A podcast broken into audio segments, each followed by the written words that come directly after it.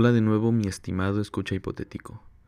Te doy la bienvenida con mucho entusiasmo a esta íntima correspondencia. Tengo que platicarte que esta semana he tenido a bien arrancarme con un libro terriblísimo, fatal y cuanto menos engañoso para los marxistas de pacotilla como yo. Aunque eso de llamarse marxista hoy por hoy es como querer irle a la trinca fresera de Irapuato, solo el recuerdo queda. En su lugar, sí hay que irle al marxismo, pero uno más fresco, más contemporáneo, ya ves, con eso de que en Irapuato ya ni trinca ni fresas hay. Los adjetivos que le he hecho al libro son solo desdén de mi fácilmente seductible mirada. El libro estaba acomodado entre un cuaderno para dibujar del hombre araña y un Nuevo Testamento, de esos que te regalan los testigos de Jehová. Ahí estaba como pidiendo ayuda entre dos kilos de ironía burlona. Se titula La rebelión de las masas. Yo no pude más que pensar, sí, que se rebelen las masas. No duden en tomarlo. Autores, un par, un tal Ortega y un tal Gasset. Parece que ambos de nombre José. Decimosexta edición. Dueño anterior, Ángel Sámano Pisano. Autor también de la edición crítica artesanal, porque está todo lleno de apuntes. Antes que nada, me parece importante decir que José Ortega y Gasset es uno solo, un solo autor, y que la primera edición de esta obra fue publicada en 1937. Por eso puede dar la impresión de que la obra no envejeció bien, y de vez en cuando resultar un poco chocante, como si se hablara con un, con un boomer. En especial porque uno de los primeros objetivos del libro es hacer reconocimiento de la civilización en su época.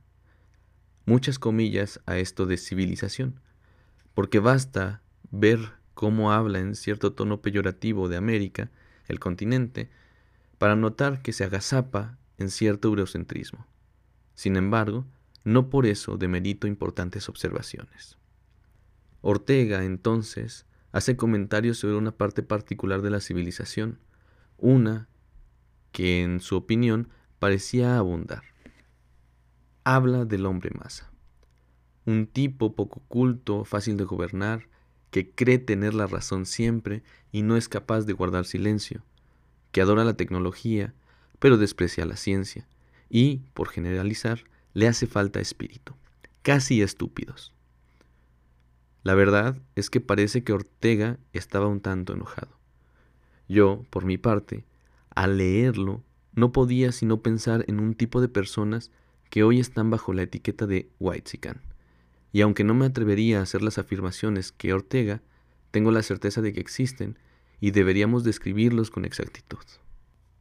Habla de ellos como se habla de la aristocracia heredada aunque ellos no son los únicos a los que se refiere. Este tipo nace en condiciones de vida que él no ha creado. Nace con el privilegio de vivir en una civilización que ha dispuesto ya todos los medios para un tipo de vida que parece ser más cómoda, más estable y más abundante en comparación a como lo fueron otras. En lo personal, no creo que la abundancia de una época debiera ser objeto de crítica por sí misma. Vale preguntarse, ¿Acaso esa abundancia es la de ahora? Entonces, lo criticable es que el Whitezican, la aristocracia heredada y el hombre masa se cree cada uno acreedor de todo. Me pregunto, ¿acaso podría ser de otro modo? Sin embargo, y a pesar de esto, coincido en un punto. Creer que el mundo fue siempre lo que es hoy, que además de todo, así tendrá que ser para siempre, es un tipo de ceguera que hace que las relaciones entre los objetos, las condiciones sociales, que las relaciones entre países, que el sufrimiento, que el racismo se crea natural y que no se puede cambiar. El que cree que el mundo es uno y siempre fue así y será así, de haber nacido hace unos cuantos años, pudo haber defendido hasta la muerte que las mujeres no debían votar y que su vida tenía que ser la casa y los hijos. Afortunadamente hoy se pelea contra esas estúpidas creencias. El que cree que el mundo es solo uno, podría defender la discriminación racial hasta la muerte. Así también el Whitezican, que vive encapsulado en una esfera de privilegio, es incapaz de entender por qué no es suficiente con querer para dejar de ser pobre. Más complicado le parece que en el mundo real las personas trabajen jornadas de 10 horas o más y no puedan ahorrar para volverse emprendedores. Les parece absurdo que existan otros mundos que no son los suyos. Veo en esto una carencia franca de historia. Dice Ortega, necesitamos de la historia íntegra para ver si logramos escapar de ella, no recaer en ella. No es necesario el olvido. El que olvida la historia es víctima, aún más que todos los demás, de ser parte de ella, como una piedra en el caudal de un río. Hay la necesidad de hacerse consciente de cómo la civilización ha llegado a ser lo que es para cambiarla, para no ser víctima de las ficciones que nos imposibilitan la libertad de ser dueño de nosotros mismos, para no ser solo una piedra en el caudal. En palabras de Ortega y Gasset, ser viejo y no aprovechar las virtudes de la experiencia es un desperdicio. Y la civilización, esa, esa sí es vieja. Ahora, hay otra cosa de la que también peca este hombre masa. Pero para hablar de eso, tengo que cambiar de tipo. Así que intentaré describirlo. Bien, yo sé que ustedes también tienen un amigo, un conocido o algo que es fan número uno de un tal Elon Musk. Estas personas ocasionalmente cursan carreras como alguna ingeniería, y aunque siento la generalización, estoy haciendo y abusando de los estereotipos. Ellos creen que la civilización llegará a una perfecta tecnocracia.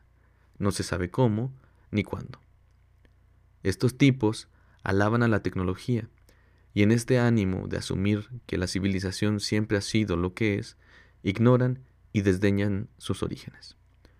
Lo problemático es creer que la civilización es la tecnología y que gracias a sus avances desaparecerán todos los males, o, aún peor, creen que el progreso de la humanidad radica en qué tan avanzada es la tecnología. Mi carísimo amigo, pienso que mientras haya miseria sistemáticamente consentida, no habrá progreso. Así se lancen uno o diez mil cohetes y tengan estos satélites con publicidad en el espacio. Es eh, simplemente absurdo. Entonces, la pregunta es la siguiente. ¿Se ha pensado en todas las cosas que necesitan seguir vigentes en las almas para que pueda seguir habiendo de verdad hombres de ciencia? Si esta pregunta es pertinente, es porque junto a este positivismo y esta tecnocracia hay cierto desdén por la ciencia, al menos así parece cuando Ortega escribe. Por la ciencia, las ciencias sociales y las humanidades se les cuestiona sobre su utilidad, su eficacia y su eficiencia, mientras que entre líneas se afirma, la tecnología es así es buena, porque es útil y eficaz. Pero la civilización vive de otras cosas, y no solo de dólares se hace la tecnología. ¿Qué decir? No sé, pero coincido. La civilización ni de dólares ni de tecnología vive. Entonces, ¿de qué? Yo ya lo sospecho, pero veamos qué nos dice Ortega y Gasset otro día. Espero mi querido amigo, estas palabras te resulten intrigantes y tengas muchos, muchos, muchos problemas. Hasta la siguiente semana.